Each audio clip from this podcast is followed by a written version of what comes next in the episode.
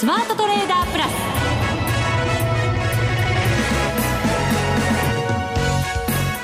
全国のリスナーの皆さんこんにちは。内田まさです。ここからはザ・スマートトレーダープラスをお送りしていきます。まずはこの方にご登場いただきましょう。国際テクニカルアナリスト福永博之さんです。こんにちは。よろしくお願いします。よろしくお願いいたします、はい、日経平均連休明けは500円近い下げということになりました本当ですね、うん、まあ、あの先週もね、ちょっとお話ししましたように、やっぱり連休明けのね、あの値動き、海外市場の動向からましてもですね、えー、そう一筋縄ではいくものではないので、まあ、注意をしてくださいねっていうお話をしてたかと思うんですけども、はい、まあ、ちょっと心配がなんか現実になってきたっていう感じになってますね。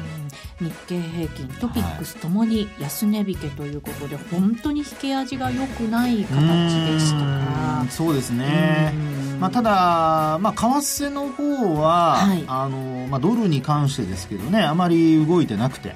ドル円は120円をこう挟んだ動きで、はい、下がったとしてもまた戻ってくるような、ね、なんか動きがあるんですよね。で上にもいかないっていうですね、えー、まあ、120円の後半、まあ、半ばぐらいですかね。まあ、60銭から70銭近くまでいくと、まあ、少しその FOMC の後ですけども、はい、まあ、押し返されるというような状況になっていてですね、えー、なかなかちょっとトレードトレンドが出てないので、まあ、売買タイミングが難しいなっていうところにはなってますね。そうですね、はい、為替の動きがまた株にはあまり連動せず上海も今日は上がってるのにそれすら交換せず。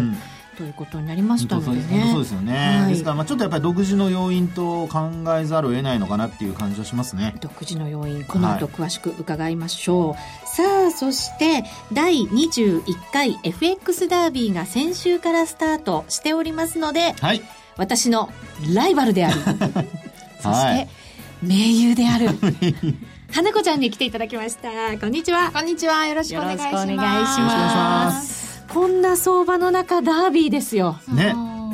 動いてないんですよ。なんか、花ちゃん？はい。浮かない顔じゃない？浮かなくもなくもないんですけど。なんかだんだんよくわからない。ちょっとね、腹の探り合い探り合いが違う方向にあのね、ダービー走らないでくださいね。あくまでもこのダービーはですね、あの、成績を競う場ですから、腹の探り合いではないのでね。で、またトレードを、はい、その、まあ、結果ももちろんですけど、手法だったりとか、いろんなものをこう探るためにやってるわけですから。そう。勝ち負けじゃないんですよね。マーケット動向を探りながら、成績を上げようっていうのが趣旨ですからね、お互いの腹の探り合いであのだんだんなんか心理戦ウッチーさんとの心理戦みたいになってきて。そうなのよ。今週もだからね1週間ずっと相場見てて、はい、ああ絶対花ちゃんこのポジションだったよとか 思っちゃうわけよ。そうするとこういても立ってもいられないこの感じ。なんだろう。みんなが巻き込まれてくれるといいですね。そうですね。内田さんにとってはね、はい。えー、今日はそんな成績などもですね、はい、1週間後のものが出てますので発表しながら番組進めていきたいと思います。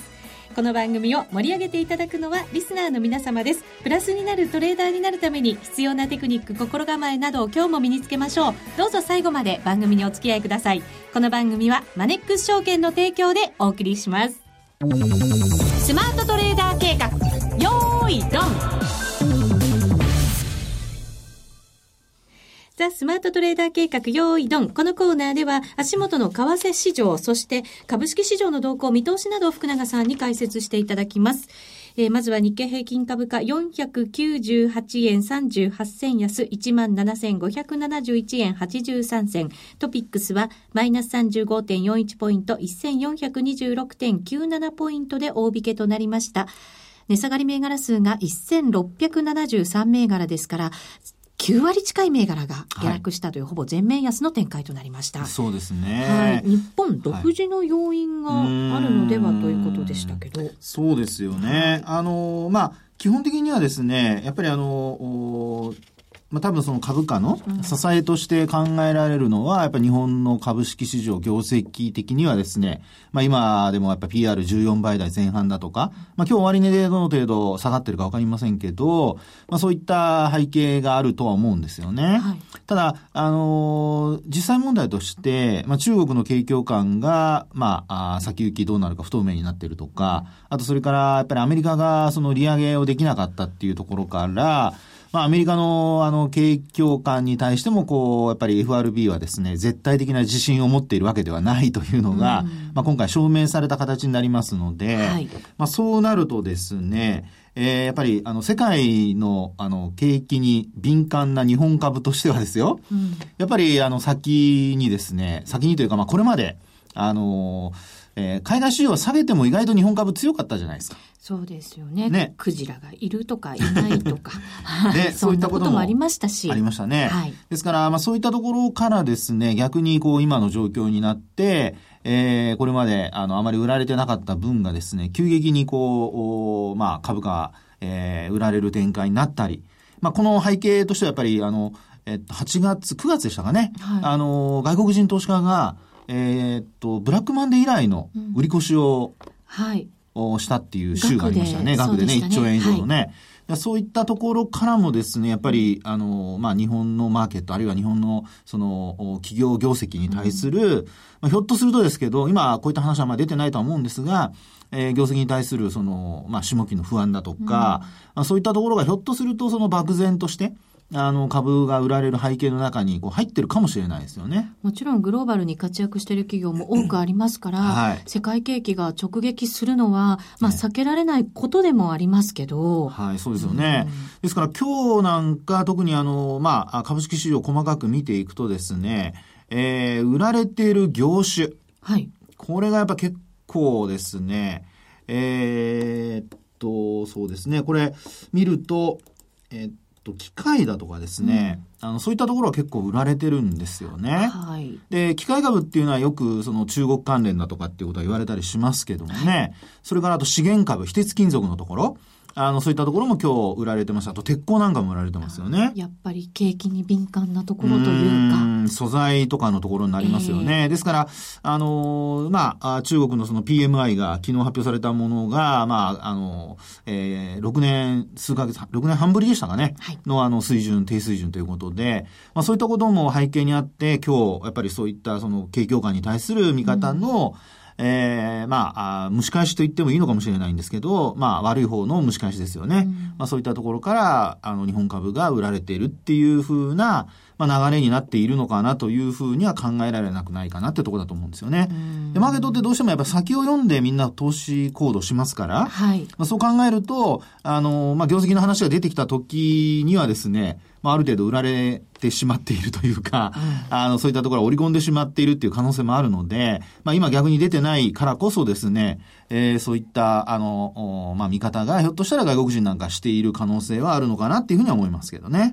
はい。まあ、自国の株価が下がったりとか、あと投資しているものが下がれば、上がってるところを利食いするのも当たり前だよねっていうのもね、わ、うん、かることもありますけどね。えーまあ、ですから、あの、為替がですね、今日あんまり動いてないんですけど、ドル円ね、えー、先ほどあの、花子さんも言ってましたけど、あまりこう、FOMC など動いてない中でですよ、あの、日経平均だけ売られるっていう、まあ、東京マーケットだけこうやって売られるっていう流れになるっていうことは、まあ、やっぱりあの、日本株に対するですね、見方がやっぱ厳しくなってきているっていうふうに考えた方がいいのかなというふうには思いますけどね。なので、まあ、あの、ね、以前から、あの、まあ、僕の考えとしては株と為替って、あの、株から為替の連動はあっても、為替から株の連動っていうのはあんまりないっていうふうに僕は考えてるんですけど、まあ、しつこいようですが、今日みたいに、あの、日経平均下がってるんだったらなんでドル円下がらないんだろうなって。そこがすごく違和感。ね。なんかドル円だけそんなに動かないっていうのは、ね、もちろん FMC の後ね、大きく動く場面もありましたけど、はい、次の日に。これ、なんでですか？ね。ですから、うん、あの、まあ、為替でそういう、あの、日経金が下がるからって言ってた人には僕は逆に解説してほしいぐらいなんですけど、まあ、でもですね、あの、まあ、ちょっと冗談を置いといて真面目に話をすると、はいうん、やっぱアメリカの長期金利がやっぱあまり下がってないっていうのはあるかもしれないですね。はいうんあのー、まあ、直近で言うと2.2%超えたところがピークなんですけど、はい、あのー、まあ、昨日の段階でも2.2%ちょっとあったぐらいですかね。えー、というところなので。終値だと2.15。ね、2.14ぐらいですかね、今現在リアルタイムで見るとね。はい、ですねですから、あの、そういう意味では2%超えてる水準っていうのは、うん、それほど、あの、まあ、危機的なというか、リスク回避で債券を買ってるっていうふうな見方をしてないっていうところなんじゃないでしょうかね。うん、で、ちなみにあの、116円つけた時ありましたよね。はい。あの、為替ですよね。そうですね。えー、えっと、8月の、おまあ、末、え、25日でしたかね。はい。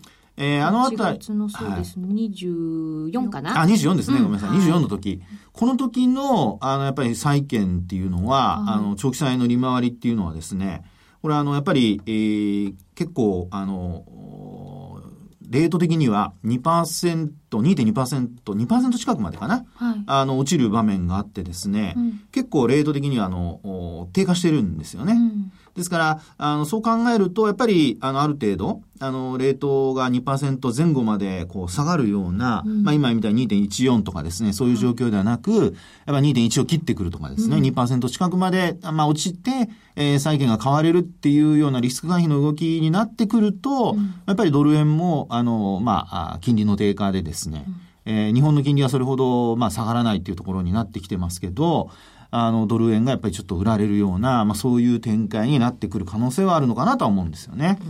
はい。ここからなんですかね。やっぱり債券の動きなんかも見ながら。そうですね。ですから、あの、日本株が下が、まあ、あの、東京時間で日本株と連動するっていうふうな見方で、こう、ショートしてしまうと、はい、まあ、あの、今日みたいにね、あの、一旦やっぱり119円入っても、すぐに120円に戻すっていう状況になると、うん、まあ、どうしてもやっぱり、あの、持っていかれてしまうので、はいえー、タイミングっていうのはすごくやっぱ難しくなってきてるように感じますね、これね。はい、そうですね。その他の通貨はでもよく動いてるものもありますよ。オセアニアなんか結構動いてますからね。そうですね。えー、で、あと、ユーロもね、昨日、まあ、QE の、あの、話がですね、えー、まあ、すぐにまたあの緩和はあのしないようなことを話、発言がこう出たということで、はい、あのユーロが買い戻されたりだとかね、まあ、いろいろしてますから、まあ、そういう意味で言うと、今の内田さんの話にあったように、ドル以外の通貨であれば、はい、あの、いろいろ結構材料があってですね、トレードするには面白い環境かもしれないですね。ああ、そうですね、はい。そういう時期に FX ダービーが開催されているということは大きな意味がね、ねあることなのかもしれませんが、えー、この後もじゃあ見通しなども伺いながら、はい、私たちのトレードも検証していきたいと思います。ここまではスマートトレーダー計画用意ドンでした。これまでこんな FX はなかった。ついにマネックス証券から革新的な FX 取引プラットフォームトレーダブルがリリースされました。トレーダブルはデンマーク初の全く新しい FX。使いやすい操作性はもちろんのこと、豊富に用意されているアプリをトレーダブルにダウンロードすることで、お客様の思い通りのツールやサービスを使用できます。世界中の開発者が提供するアプリを使って自由自在にお客様の取引スタイルを実現。最低取引単位は1000通貨単位だから少額でもお取引が可能です。リスクが心配な初心者の方でも始めやすい。また、米ドル円やユーロ円などの主要通貨から高金利通貨の5ドル円や南アフリカランドまで豊富な13種類の通貨ペアを取り扱っています。講座解説のお申し込みはパソコンやスマートフォンからマネックス証券で検索。まずはトレーダブルの使い勝手を堪能してみてください。今すぐお申し込みを。トレーダブルのお取引に際しては、証券総合取引口座とトレーダブル口座の開設が必要です。FX 取引では元本損失、元本超過損が生じる恐れがあります。お取引の前には、当社ウェブサイトに記載の契約締結前交付書面などを必ずお読みください。マネックス証券株式会社金融商品取引業者関東財務局長金賞第165号ザ・スマートトレーダープラス今週のハイライト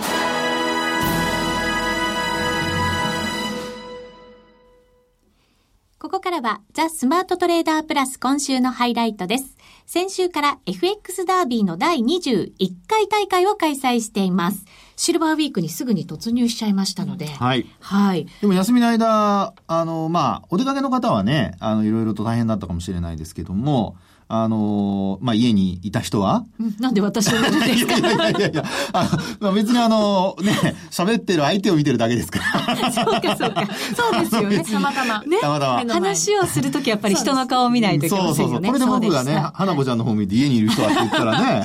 そうです、ね、ちょっとなんか意識的に言ってる感じがしますけど。まあまあまあ、ちょっと置いといてですね。はい。あの、うちにいた方はですね、トレードするいい機会だったんじゃないですかね。そうですね。株式はやってませんでしたけど、為替は本当にバンバン動いてましたからね。まあでも、FOMC が終わって、大きなイベント終わって、さあ、動きは固まるかなと思いながら見ていたら、やっぱり各通貨、いろんな動きを見せてくれて、はい、動き出てきたのかなっていう感じはあったんですね。そうですね。まあ、あの、今は本当にあの、ドル以外のところが動いてはいるんですけど、はいまあ、月末にね、今近づいてるっていうところもあってですね、えまあ、いろいろやっぱり経済指標の発表だとか、月初に向けていろいろ発表ありますから、はい、月初に向けてというか、月初からですね。なので、そう考えると、やっぱり今週よりは、やっぱり来週？来週か。来週の後半。もう10月になっちゃいますからね。もうだって、雇用統計、アメリカの10月2日？そう。はい。ね。ですから 本当にですね。早いですね。なのでですね、そういう意味では、あの、今まだトレードね、あの、乗り遅れてる人も、十分、あの、チャンスがあるのではないかというふうに思いますけどね。はい。ようやく動きが今出てきたところで、まだまださらに大きな動きを見せてくれる可能性があると、ね、と思いますけどね。はい。じゃあ、そんな中なので、私のトレード結果から言っちゃおうかな。あら？花ちゃんに先にいいとこ見せられちゃうと、後からショック受けるじゃないですか。たまにはね、早めにちょっとさらっと言って、逃げようかなと思って。いやいや逃がしませんよ。そうですか。まあでも行きましょう。はい。はい。いつもですね、イベントがあるときに私は果敢にチャレンジする癖があるんですが、今回は、ね、よくお分かりで、長い付き合いになってきましたから。22回目ですから。そうですよね。その通り。でも今回はぐっとこらえて FOMC 前には、はい、トレードせず、せず、FMC が終わった後、後、やろうというふうに思いまして、えー、有言実行、その通りにしました。はい。で、ドル円が結構下がってきたんですよね。ね、当時ね。はい、そうなんです。なので、ちょうど今頃の水準ですよ。119円90銭後半ぐらいで、えっ、とですね、売りに入りました。ショートで。はい、ショートで入りました。で、えっ、ー、と、結構強い動きに私は見えたので、うん、一気に200万通貨持って、さすが。はい。チャレンジしました。で119円を割ろうか。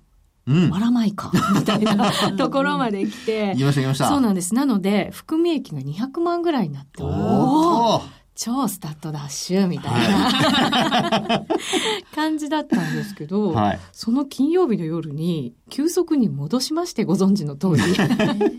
そうなんですよね。FOMC ね。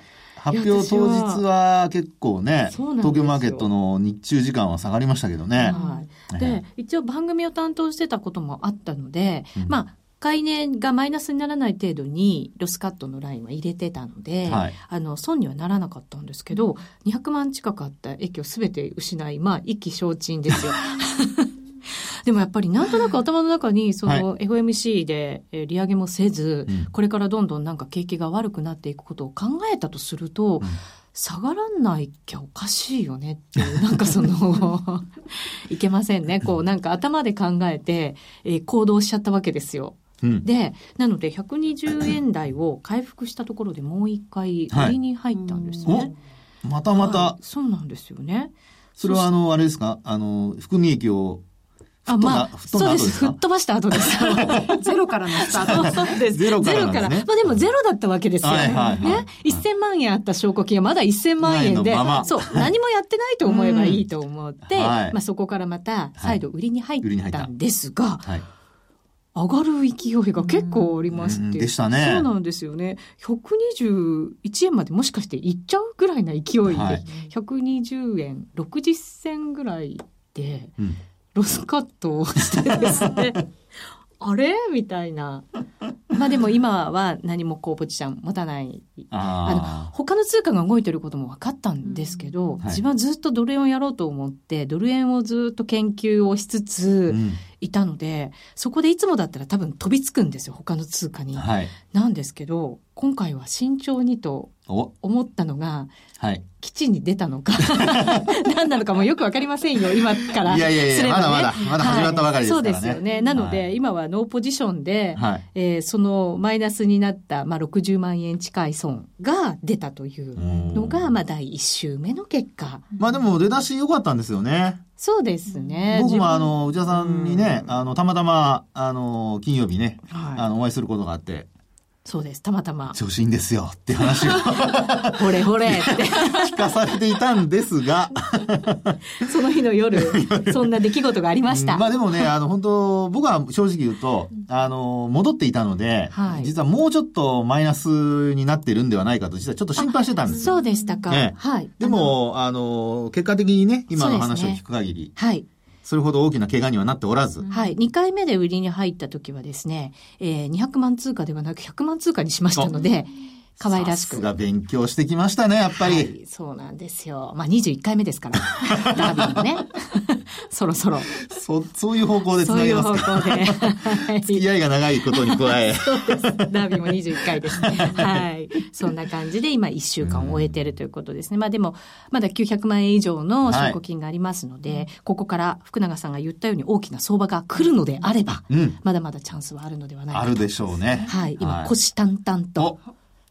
まあ狙ってる。ちょっとね、今ね、怖いんですよ、入るのが。正直ちょっと怖いんですけど。あの、なんかちょっと声、最後のとこだけちょっと声に元気がなったですね。そうですか。まあ、ちょっとちらっと本音がね、出てしまったかなと思いますが。うん、はい、あとは、花子ちゃんはどうですか？はい、花ちゃん。私は、同じくドル円を、はい、しかも、多分同じ時期にやっていて。さすが名優。えー、はい。あの、金曜日にドル円を売ってました。売ってました。なんか水準も同じようなところで、119円70銭ぐらいですね。私の方がまだ、うん、下のところで売ってたんですけど。下じゃない？そう、そうですね。下でした。でも私はまだちょっと勇気が出なくて、100万通貨で売りまして、うん、で、連休前っていうことで、ポジション調整の売りを狙おうという、うん、えー、理由で入ったので、うん、あまり長くは持たないつもりで、なので反発、ちょっと反発してきたところで119円20銭あたりで、うん、えー、買い戻しました。すごい綺麗なトレード。ということは、あの、下げ始めたところで売ってショートして、はい、それで戻したところで買い戻したっていうね。買い戻しました。なんか教科書 いやいや、内田さん、そう、口止まらせない。ラジオ聞いてる人は多分わからないと思います。結構尖ってましたね。そうか。ね、まあでも本当に今の花子ちゃんのね、あのトレードはまあ教科書通りというかね、ショートしてでトレンドに乗っかって、トレンドが反発するようになったところで、やっぱりあの手締まうっていうね、返済するっていう。美しい人の美しいトレード。いやいやいやいや何も出な、出ないですよ。出ない。まあ後で催促しましょう。そうですね、もちろん。ただ、前は本当ガンガン200万通貨とか300万通貨でいきなり入れたんですけど、今回なんかすごい不安になっちゃって、100でもどうしようと思って、50にしようかなっていう気持ちでも、こぎ花とか出てこない。ちゃんと成果、ね、ね40万ちょっと利益出てますよね。うん、手元にね、もうランキングが届いてますので、はなちゃんが40、今3万2千円のプラス。はい。上から数えた方が早いですよ。あら。で、下から数えた方が早いのが私で、今マイナスが58万円と、58万600円、細かいところまで言うと。そんな感じ。まだまだわかんないですね、うん、そうですね。まだ上下50万ですからね。はいですね。はい。なので、えっ、ー、と、上位者、福永さんからじゃあ発表していただきましょうか。いいんですか？私からで。はい。はい、よろしくお願いします。じゃあ、あの、10位からいきますね。はい、お願いします。えー、もう、あの、お名前だけそのまま、ね、あの、ニックネームだけ読み上げますね。相場五郎さんが第10位。はい、それから9位がノットコムさん。うん、そして第8位が朝日さん。うん、漢字一文字の朝日さんですね。はい、それからあと7位がゴールドタイガーさん。強そう。アルファベットですね。うん、それからあと6位がジャネット鹿内さんですね。外国人になっちゃったんですね。それからあと第5位が暴言出現。あっそう太郎さん。面白い。第4位がチェブラーシカさん。うん、その後クエスチョンマークついてます。可愛らしいですね。はい。そして、えー、今度第3位からいきますよ。第3位は、アリスさんですね。アリスさん常連常連さんですね。あの、カタカナのアリスさんですね。うん、えー、金額が328万6280円ですね。はい。それから第2位、第2位の方。この方はちょっと、あの、ね、えー、時事的な名前になってますが、強行採決反対さん。はい。359万8719円さん。名前じゃないですね。今のは失言でございます。失礼しました。今、これ金額ですからね。内田さん受けないでください。それからまだ時間なくなりますよ。はい。第1位いきます。はい。はい。えー、第1位がですね、タマモルクロスさんでございます。おめでとうございます。はい。金額371万2200円です。おー、1週間で。はい。ねえ、頑張ってらっしゃいます。うん、上位3人は300万円を超える利益をすでに叩き出しているという、ね、素晴らしいでございますね。素晴らしいでございます、ね。ちょっとなんか、あの、変なね、あの、円をつけて、円に名前、3をつけてから、ちょっと変になってきました。まあでもね、いい感じで肩から力が抜けたような気がしますので、福永さんのおかげで。いやいやいや、本当ね、はい、あの、その調子で頑張っていただけるとね、この皆さんのこの調子を継続していただいて、はい、で、あと、まだトレードをしてない方は参加していただいて、うん、ね、で、あと、会の方はチャンスがこれからやってくると信じて、はい。頑張って乗っかってみると。そうですね。頑張って乗っかってみようと思います。はい。戦いは10月16日、金曜日の早朝5時55分までとなります。まだあと3週間ありますから、3週間ね、ね以上ありますので、はい、ぜひ無料で参加いただけますので、えー、ご参加いただきたいと思います。参加条件は、どなたでもご参加できます。そうです。はい。条件はないということになります。ラジオ日経のホームページ、この番組のホームページから入っていただきますと、トップページにですね、その FX ダービーのご案内が、開催のご案内が出ています。そこからですね、入っていただいて、FX プラスデモ講座お申し込みはこちらという緑色のバナーがあるんですね。はい、これをクリックしていただくと、お申し込みフォームが出てきますので、そこに必要事項を記入していただいて、えー、お申し込みいただきたいと思います。えっと、注意点が本当にいくつかありますので、これだけは必ずお気をつけください。えっと、お名前のところ、これは本名ではなく、はい、ラジオネームでお書きください。そうですね。はい。そしてですね、えー、振り仮名を入れていただく欄があるんですが、はい、こちらは、えっと、3文字、ラジオというふうに必ずカタカナで入れてください。これが入っていないと参加していないということになってしまいますので、ご注意ください。えー、いくつかまだまだあの、そのルールもありますので、こちらもホームページ上に掲載してあります。読んでいただいてからご応募いただき、ぜひ参戦していただきたいと思います。そうですね。二、人はベスト10に入ると、はい、商品のはい、ね、あの、もらえる人の幅が広がりますので。そうなんです。いやいやいや、じゃないでしょ。あの、モチベーション上げるためでしょ。頑張ります。そうですよ。花子ちゃんなんかね、ちゃんとね、上から数えた方が、そうですよ。まだね、順位が若いわけだから。うん、そうなんです。えー、1位の方には全国共通百貨店、商品券3万円分をプレゼントいたします。ありがとうございます。その他にも豪華プレゼントをご用意してお待ちしておりますので、ぜひご参加ください。はい、お願いいたします。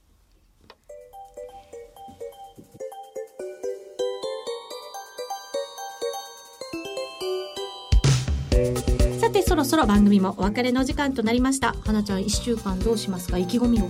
えー、5ドル売りたかった。意気込みじゃなくて。